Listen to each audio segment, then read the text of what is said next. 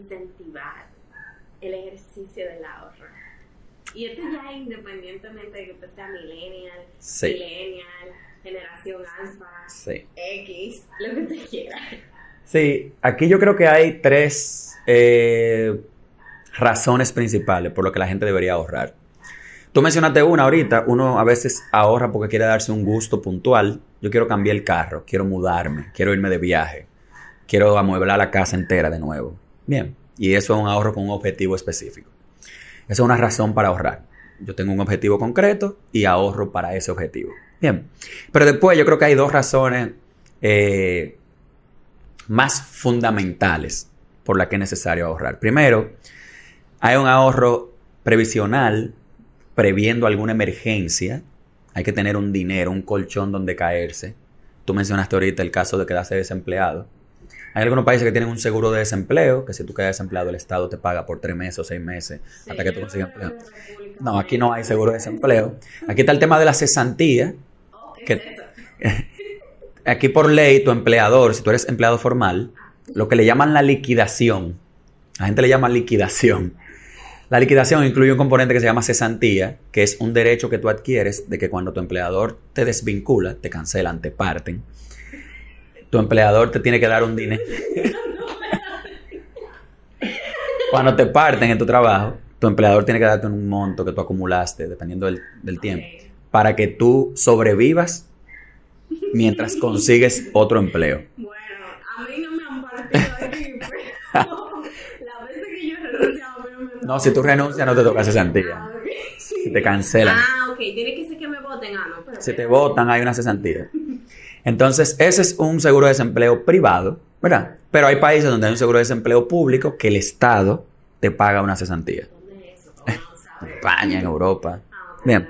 Entonces, eh, el ahorro previsional, eh, mencionamos el tema de que te quedes sin trabajo, pero ponte tú que te enfermes, una enfermedad grave, y no tienes un ahorro para cubrir los gastos médicos de, de esa enfermedad. Se enferma un familiar, ¿verdad?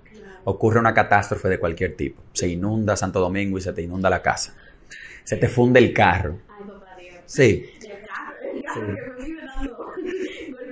Entonces, hay un ahorro que para cubrir esas, esas eventualidades, que por lo general son negativas, catastróficas.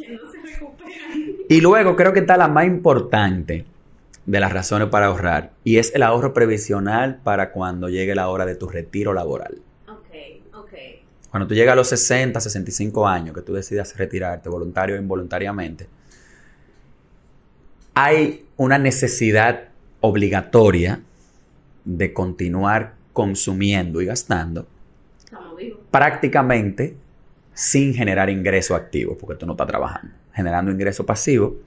Y ahí hay un dato que leí hace unos años y ahora lo confirmé antes de llegar aquí, de que en Inglaterra, en Reino Unido, prácticamente, no, prácticamente no, aproximadamente el 50%, o sea, la mitad de todo el gasto en salud que tú haces a lo largo de tu vida, lo haces después que te retiras. Y tiene todo el sentido del mundo. Cuando tú estás viejo, cuando más tú te enfermas, más patilla bebe, más va al médico, más consulta, más demás.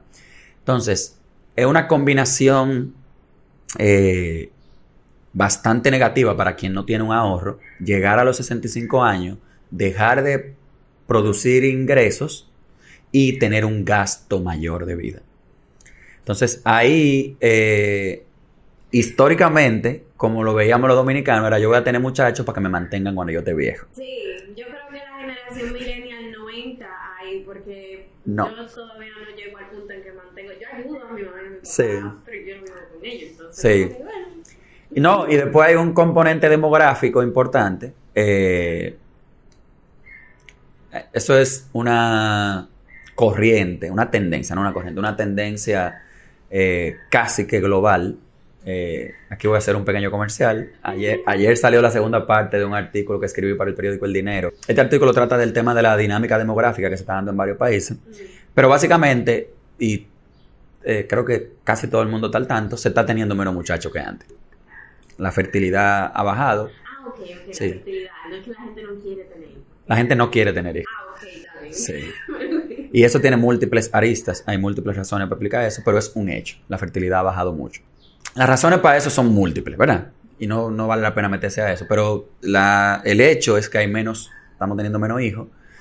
Y por tanto esa visión de que mis hijos me van a mantener cada vez menos válida. No, desaparece. Y yo no creo, vamos a hablar específicamente de los millennials, yo no creo que un millennial que ha crecido más en el tema de la salud mental va a tener un hijo para forzar a ese hijo a que lo mantenga. A que lo mantengan. O sea, si eso, mira, ni siquiera mis padres. Sí que son otra generación completamente diferente, nos tuvieron a nosotros pensando en ustedes no van a mantener. Es más, yo hablo con mi pareja y nosotros nunca hemos hablado de, al contrario, es como que esto es para nuestro hijo, como que es para que él tenga la vida fácil. Claro. Que nosotros lo tuvimos fácil también, no fue complicado, pero para que la tenga un poquito más fácil que nosotros. Sí, entonces, eh, dado que eso ya no se da, que no se contempla que tus hijos te van a mantener cuando tú estás viejo, eh, es indispensable que tú crees una red de apoyo, una red de seguridad, para cuando llegue tu retiro laboral tú tengas un ingreso. Entonces, eh, en República Dominicana en el 2002 se puso una piedra angular para crear un sistema de ahorro obligatorio vía el tema de los fondos de pensión. Okay. Esa es una... Por eso que Sí, porque el Estado, previendo que los individuos voluntariamente no van a ahorrar en su gran mayoría para su retiro, hay que obligarlos a ahorrar. Entonces hubo unas discusiones que se dieron en el marco de la ley de seguridad social y esa ley de seguridad social arrojó el esquema de pensiones que estamos viviendo. Ahí básicamente tu empleador pone una parte, tú pones una parte, eso lo maneja una institución que se llama eh, AFP, administradora de fondos de pensión. Y en teoría, cuando llegue el, momento de tu retiro laboral, ese dinero va a estar ahí y va a servir para generarte un ingreso. Sí, vamos a ver. Yo confío en el sistema de AFP dominicano. Yo creo que funciona y que no, va a haber problema. Pero, siempre hay un pero, nuestro país eh, es un país muy sui generis y se han hecho intentos por desmantelar ese sistema. De hecho, hay intentos vigentes de que le devuelvan ese dinero a la gente. Ahora, hay quien ha propuesto que ese dinero se invierta en, en activos que van más allá de lo que la ley permite. O sea, la ley delimita claramente dónde puede ese dinero invertido. Bien, instrumento financiero de cierta naturaleza. En algún momento se barajó la posibilidad de construir vivienda de bajo costo con ello, porque eso renta más. Lo primero es que ese descuento que te hacen no son impuestos. Bien, los impuestos que te quitan sobre tu ingreso, se llama impuesto sobre la renta, van para que el fisco, para que el Estado, para que el Ministerio de Hacienda financie sus operaciones. Haga escuela, calle, hospitales, aeropuertos. Bien. Lo de la AFP es un aporte que tú estás haciendo. No es el gobierno que te lo está quitando. El gobierno te lo está quitando, pero no para ellos. Bien, no para el gobierno. Ah, Eso va a una cuenta que es, que es tuya, que está con tu cédula. Yo quiero esa cuenta. ¿Y cuándo Bueno, pues tú tienes que dirigirte a la cipen.gov.do. cipen.gov.do. Ahí tú vas a buscar eh, tienen una herramienta para identificar en qué AFP tú estás, cuál es la AFP que está administrando tus fondos. Es importante que lo sepas.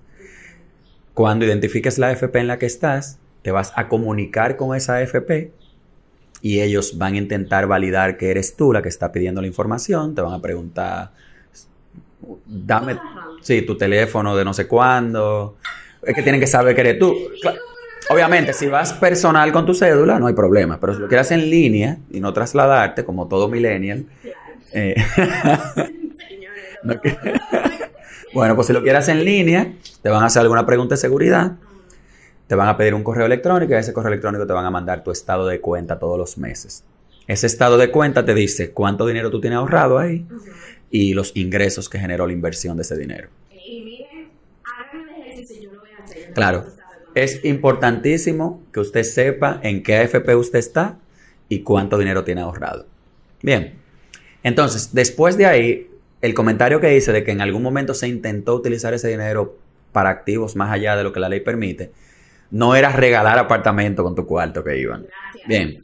Era una iniciativa que se propuso, se planteó, no creo que se llegó a proponer formalmente, pero se planteó que ese dinero, ponte tú que lo tienen invertido en certificado de Banco Central, en Hacienda, en empresa privada, y le deja un 11%, un 12% anual, el dinero que tienen ahorrado por ti. ¿Verdad?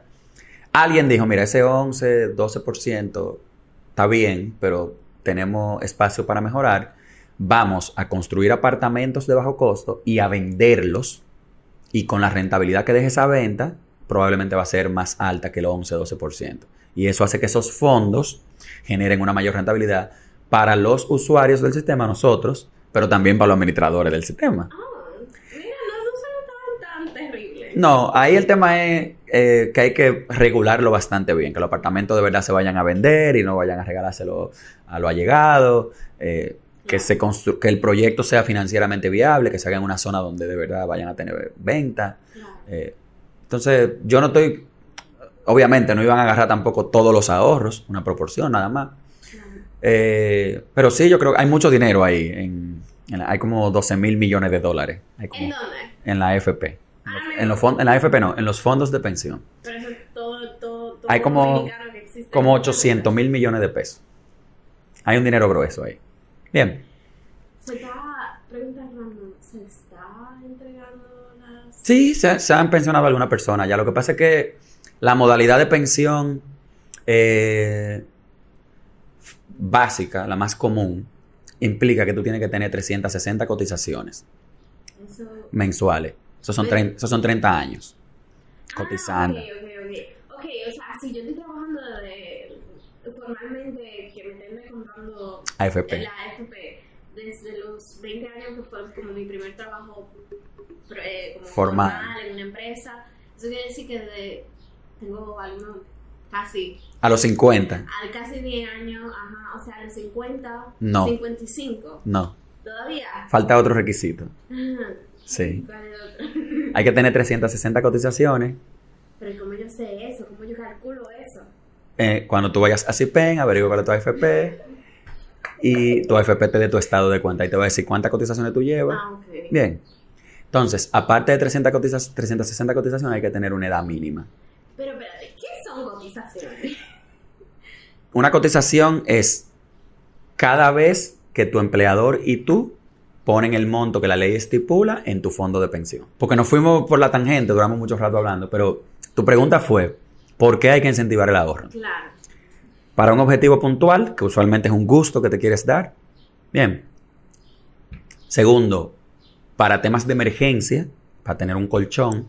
Y tercero, creo que lo más importante, para el retiro laboral. Para cuando llegue tu retiro laboral, tener un ingreso que te permita seguir subsistiendo, considerando que tú no vas a generar más ingresos después que te retires, vas a gastar mucho en salud y después hay una tendencia adicional, la expectativa de vida va aumentando. Entonces, si tú te retiras a los 60 años, a lo mejor en los 80, en los 70, en los 60, cuando tú te retirabas a los 60, tú podrías esperar vivir en promedio 8 o 10 años más, ¿verdad? Hasta los 68 era la expectativa de los 65. Pero la expectativa de vida en República Dominicana está en 73 años y va a seguir subiendo. Entonces, cuando tú te retiras a los 60, te quedan 13 años todavía de vida. En promedio. no, yo quiero vivir No, no, en promedio, digo, en ah, promedio. en promedio. Quizá, quizá nosotros, por el estilo de vida que llevamos, un poquito más saludable, vivamos un poquito más. Pero en promedio, el dominicano, los que andan calibrando en un motor por ahí, eh, su expectativa de vida es 73 en promedio con nosotros y ella. Sí, exacto. Eh, entonces, el, ahorro previsional para eh, el retiro laboral es fundamental. Y por eso nos obligan a hacerlo, por eso la AFP. Por eso el gobierno obligó a que los empleadores y los empleados ahorren obligatoriamente para cuando se retiren. Bien, entonces, ¿cuáles son las técnicas más cómodas de ahorrar desde tu punto de vista personal y profesional? Sí, aquí yo creo que es importante eh, traer a colación una noción que hay que me parece completamente errada de que el ahorro debe ser residual. El ahorro es lo que te queda. Y eso no debería ser así. El ahorro debería ser o un monto, pero idealmente una proporción de tu ingreso lo que hacen es yo ahorro lo que me queda. Eso es la, esa es la noción usual del ahorro que hay. Entonces, ponte tú, vamos a poner un ejemplo. Yo gano 45 mil pesos mensuales y yo pago 15 mil de renta, 6 mil de luz, bla, bla, bla, y me quedan 3 mil pesos todos los meses. Y a veces me quedan 3 mil, a veces me quedan 4 mil, a veces no me queda nada, a veces me quedan 10 mil, ¿verdad? Y eso es lo que yo ahorro. Entonces, ahí, intrínsecamente, hay una noción de que el ahorro es un residuo, es lo que queda. Y eso no está bien. El ahorro debe ser un monto que al igual como usted se programa para pagar 15 mil de, casa, usted se programe para ahorrar 5 mil pesos o 6 mil, o 8 mil, o 3 mil, o 2 mil, o 500, pero que sea un monto. Y después, eh, creo que lo más recomendable es que el ahorro sea como proporción del ingreso, no un monto. Un por ciento del ingreso. Porque tu ingreso varía y se espera que vaya subiendo con el tiempo. Bien, entonces si tú te pones como meta ahorrar 5 mil pesos mensuales y tú ganas 50 mil pesos, por decir algo, tú estás ahorrando un 10%.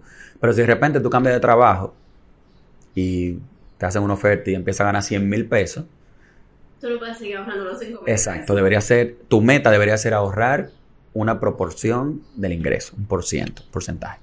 ¿Y qué es un porcentaje cómodo? Ahí, no, ahí yo no podría, porque es muy, eh, o sea, eso está muy atado a cuál es tu nivel de ingreso. No, y el nivel de Sí, si, si tu ingreso son 300 mil pesos mensuales, eh, decirte que ahorra un 20% de tu salario, de tu ingreso, no tu salario, de tu ingreso. Es muy diferente a decirte que ahorra un 20% de tu ingreso si tú ganas 40 mil pesos. Claro. Entonces, como que eso es, muy.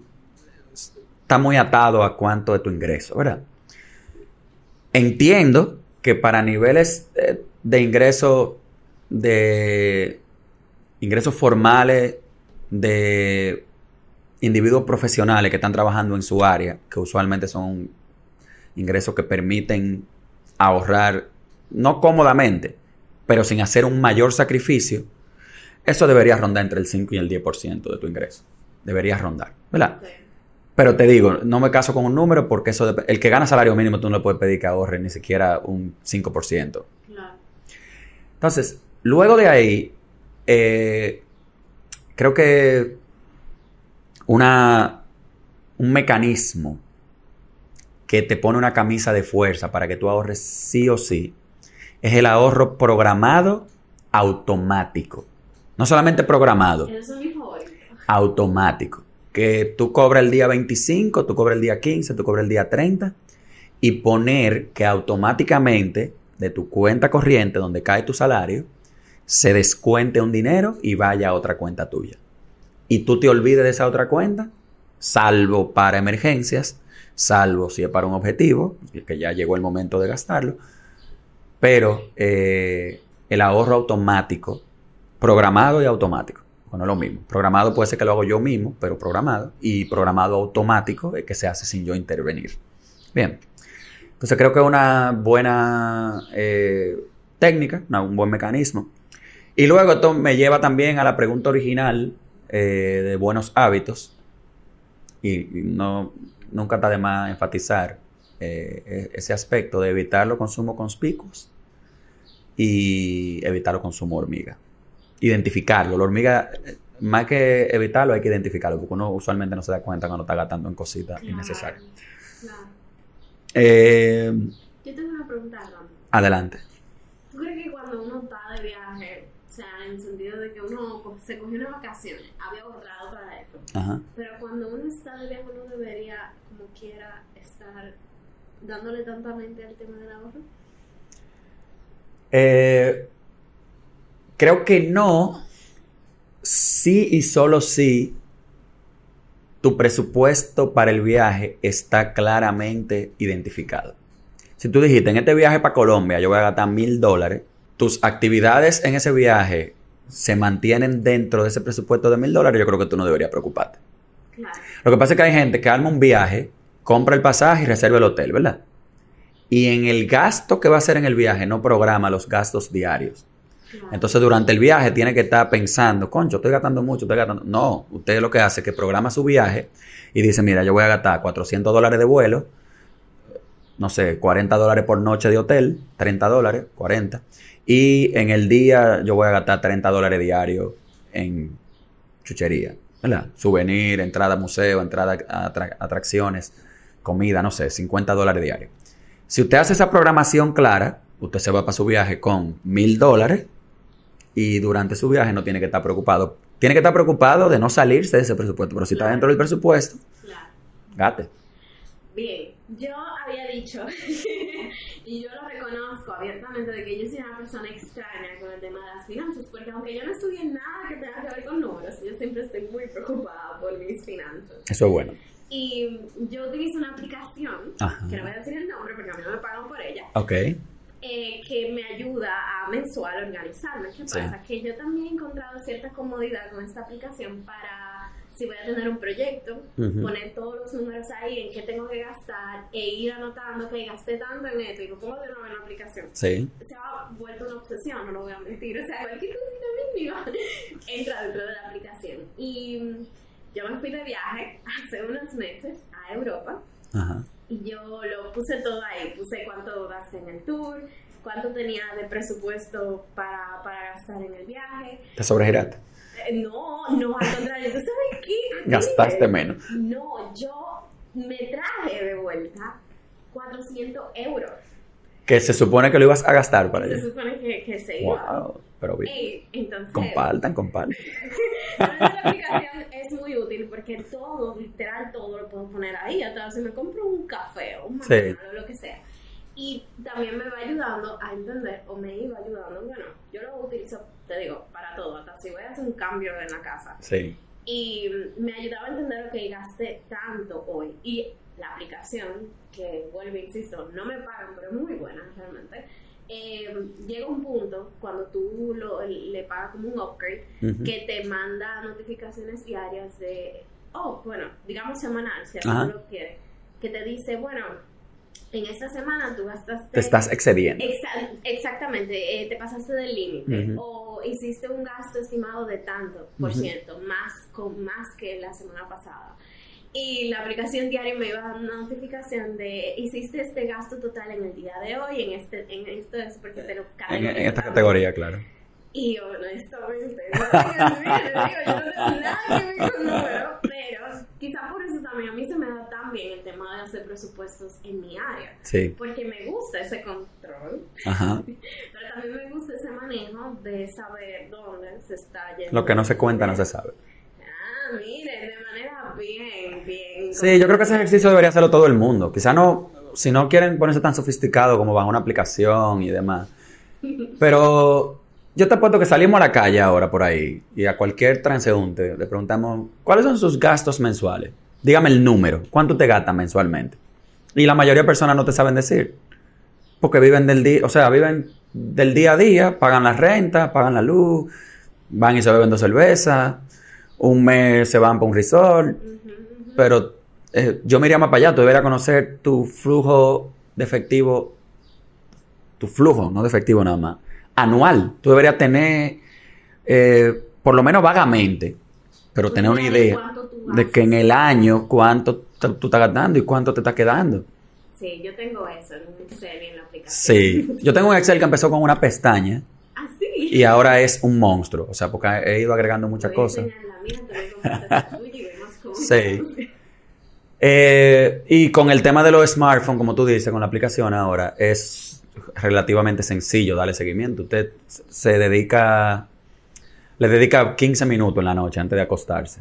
Y hay quien es más control freak que va, mientras va gastando, insertándolo en el en real time. en real time. Pero si tú tienes un momento en la noche antes de dormir para pasar revista de tu día, y Importante también programar el día siguiente, en la noche. Eso es necesario hacerlo. Todas las noches, sentarte. ¿Qué es lo que me toca mañana? ¿Qué es lo que yo tengo que hacer mañana? Todas las noches. Deberías. Es eh, muy útil porque te, te genera el mindset para el otro día. Bueno, en la noche usted se sienta 15 minutos e inserta las...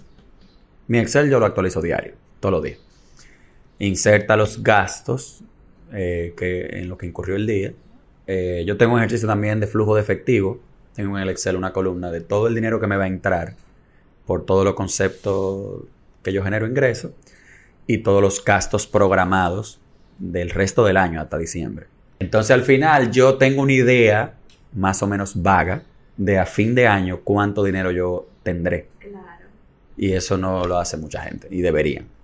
Quizá no con ese nivel de detalle y sofisticación, pero identificarlo, ponerlo en blanco y negro, saber cuánto es. Tabúes de las finanzas y el ahorro.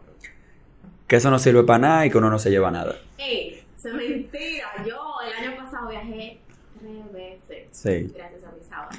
Y la, mentalidad, y la mentalidad, volviendo al tema del retiro laboral, de que uno no se lleva nada. Pero, eh, estimado, cuando tú cumplas 60 años, tú no vas a poder producir ingresos. Y tú Tú quisieras estar vivo a los 60 años, ¿no? Quisiera estar vivo a los 70 y a los 80. Si tú no vas a estar generando ingresos, ¿de dónde tú vas a vivir? Sirve para algo. Lo que pasa es que es una mentalidad, de nuevo, idiosincrática dominicana, latina, americana, de que en cualquier momento tú no vas a estar en este mundo y ¿para qué tú vas a dejar dinero? Eh, no, no, de hecho, lo más probable, lo más probable es que tú vivas hasta los 70 y pico de años. Es el escenario central de todo dominicano, porque es la la no, no, pero lo más probable, el escenario central, el cálculo de probabilidad, el cálculo actuarial, es que usted se va a morir a los 73 años. Es el promedio de la expectativa de vida dominicana. Entonces, si, si tú entiendes que a los 69 años tú todavía vas a estar trabajando, generando ingresos, explote todo su dinero. Pero lo más probable es que a los 65 ya usted no tenga fuerza, no tenga la capacidad de para generar ingresos. Yo espero que yo esté haciendo películas como Clint Eastwood Exactamente. Pero eso soy yo que estoy loco. Sí. Sí, Clint Eastwood es un extremo. Sí, sí. Es, un, es, una excepción. Sí, pero el ser humano promedio a los 60 y pico de años usualmente no tiene ni la fuerza ni la capacidad cognitiva ni física para generar ingresos. Entonces, usted va a vivir de sus ahorros o de sus hijos, de sus allegados. Entonces, lo ideal es que usted ahorre y genere un ingreso pasivo para cuando usted se retire tenga de qué vivir. Y, si bien podríamos tener otra charla, otra conversación eh, sobre todo el tema de la AFP y del ahorro para el retiro laboral, si bien es cierto que en República Dominicana no parece que vayamos a tener un ingreso por ese concepto muy elevado a la hora de retirarnos, si te van a ayudar, van a tener que ayudarte menos que si fuera mano pelada, ¿te entiendes? Entonces hay que ahorrar, es, necesario. El, tabú de que no sirve para nada, no. Hay, mira, yo tengo conocidos que teniendo la capacidad de... Tú dices que generen sí, teniendo la capacidad de ahorrar un dinerito y comprarse algo que quieren comprarse, me han dicho literalmente que no pueden y que lo que como le funciona a ellos es tomar ese dinero prestado y pagar. Y pueden pagar y, no y yo le he prestado a individuos que están cercanos a mí. Ah, o sea, no es un préstamo del banco. No, informal, informal. Eh, y a mí se me hace como tan inconcebible que tú seas capaz de pagar una cuota de un préstamo por un año, por un año y medio, que te va a salir más caro porque te están cobrando un interés y no ser capaz de hacerte la idea de que tú estás pagando un préstamo y en vez de pagar una cuota, ahorrar ese dinero, ahí la única diferencia es que el consumo, cuando vía financiamiento, cuando tú estás tomando prestado, tú lo estás haciendo al principio de ese flujo de efectivo de las cuotas, y cuando es ahorrando, el consumo tú lo vas a hacer al final. Bien, ponte tú, yo me quiero comprar una laptop nueva. Yo tengo dos opciones. Yo puedo tener la laptop ahora y traer dinero del futuro para acá tomando prestado, ¿verdad? Tomar prestado y traer dinero del futuro para acá. Claro. Y yo tengo la laptop hoy, pero me sale más caro porque tengo que pagarle interés al préstamo que tomé. O yo puedo tener la laptop en 18 meses en año y medio, si no es indispensable tenerla ahora, y ese dinero que yo iba a pagar de cuota de un préstamo, ir ahorrándolo por eso meses y comprar la laptop en 18 meses. Me sale más barato, la, la única desventaja es que la satisfacción que te da, la utilidad que le dicen los economistas que te da tener la laptop, tú no la vas a tener ahora, la vas a tener en el futuro. Pero si no es algo indispensable, y si tú te programas bien, No, no hay ni siquiera una pérdida de utilidad porque tú la compras cuando la esperas si ahorras con tiempo.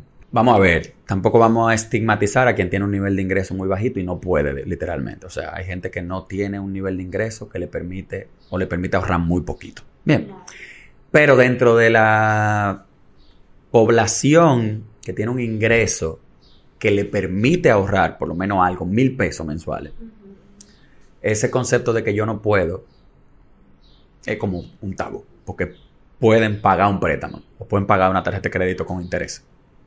Entonces no entiendo, no me parece eh, correcto. Consejos para una persona que quiere ahorrar, pero que entiende que sus finanzas no se lo permiten. Sí, uno, eh, he hablado, he mencionado este tópico dos veces y lo voy a mencionar por tercera vez. Uno habla quizá un poquito desde el privilegio de que uno tiene un ingreso que te da holgura para ahorrar. Y eh, hay una mentalidad que me parece muy nociva, muy tóxica, de, que el, que es pobre, pobre porque quiere, es como una corriente de pensamiento, tiene su raíz en uno concepto económico. Eh, y definitivamente hay gente que no puede. O sea, hay personas que viven, que no, que no llegan al mes. Bien, una persona que gane salario mínimo, 14, 18 mil, 16 mil pesos, tú no le puedes pedir a esa persona que ahorre. Ahí tú tendrías que montarte en otra plataforma y empezar a hablar de otro tema, de ayudarlo a salir de esa situación de vulnerabilidad en la que viven para que puedan tener un ingreso que le permita ahorrar. Entonces, dejando ese segmento de la población, que es bastante amplio en la República Dominicana, que personas que viven de, mes a mes. Eh, y hablando ya de, ese grupo eh, de ingreso medio en adelante, medio bajo en adelante.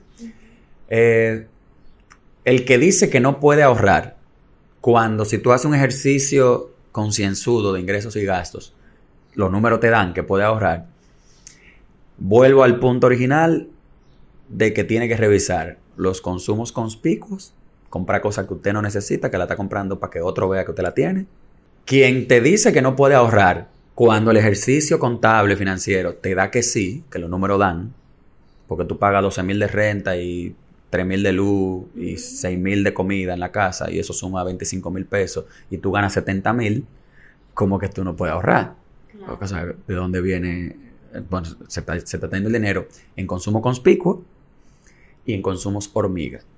Bien, el que te dice que no puede ahorrar pudiendo, hay que poner esa coletilla, esa pregunta que tú me hiciste, ¿quién dice que no puede ahorrar pudiendo? Sí, yo, también resalto mucho. Porque hay quienes no pueden ahorrar literalmente, quienes tienen un nivel de ingreso que no les permite ahorrar. Y esa persona lo que hay que trabajar es para sacarlo de esa situación de vulnerabilidad, brindarle las herramientas para que generen un ingreso que le permita eh, ahorrar. Pero quien puede ahorrar y no ahorra es porque tiene consumo conspicuo malos hábitos de consumo y consumos hormiga. E, ese tema es muy interesante desde la perspectiva social. Como en Dominicana, el Dominic mira, te dije al principio que yo tengo colmados. Y tengo colmados que están, que están ubicados en, barrios populares, ¿verdad? Y yo interactúo mucho con la comunidad, me, me relaciono mucho con los empleados míos y con los clientes, con la zona. Y ahí es que tuve de verdad el, el nivel de cómo ha permeado en la mentalidad del dominicano ese tema de proyectarle al otro que tú tienes y que tú, que tú eres. Eh, y eso es fatal para las finanzas personales, porque tú vives en un constante, eh, tú vives sujeto constantemente a, las, a la percepción y la expectativa que tienen los demás de ti. Y eso eh, para la finanza personal es devastador, porque tú dejas de cubrir necesidades básicas, o necesidades no tan básicas, pero necesidades para proyectar eh, opulencia, cuando en realidad no la tienes. Claro, claro que sí. Es difícil. Bueno, Oscar, gracias. a ti, a ti. gracias por estar aquí, gracias a ustedes por escucharnos o vernos o la manera que nos hayan eh, bueno, acercado para este episodio muy interesante. Realmente creo que hasta yo aprendí bastante. Yo creía que sabía, pero uno nunca deja de aprender. No, no, no, no. Eh, el, el, que cree que lo sabe todo no sabe nada. No, sobre todo. Y nosotros los millennials vivimos encontrando las maneras para mejorar. Sí. Entiendo yo. Así es. Generación. Muchísimas gracias por escucharnos o vernos. Si les gustó este episodio, denle like. Y si creen que lo necesitan, en lo cual entiendo que mucha gente, independientemente si es millennial, alfa, generación Z o lo que sea que sea, creo que es un tema muy importante. Compártenselo, mándenselo. Eh, síganos por nuestras redes sociales, arroba soy millennial podcast. Y recuerden que pueden seguirnos por Spotify, Apple Podcast. Recientemente descubrí que también estamos en Amazon. Wow. Bien. wow. eh, por YouTube, para que nos vean nuestra bonita cara. Y por Patreon, si quieren escucharnos en corto, sin filtros, lo cual creo que este episodio está completo, porque aquí no hablamos nada. y nada, nos escuchamos o los vemos. Bye. Gracias. Bye.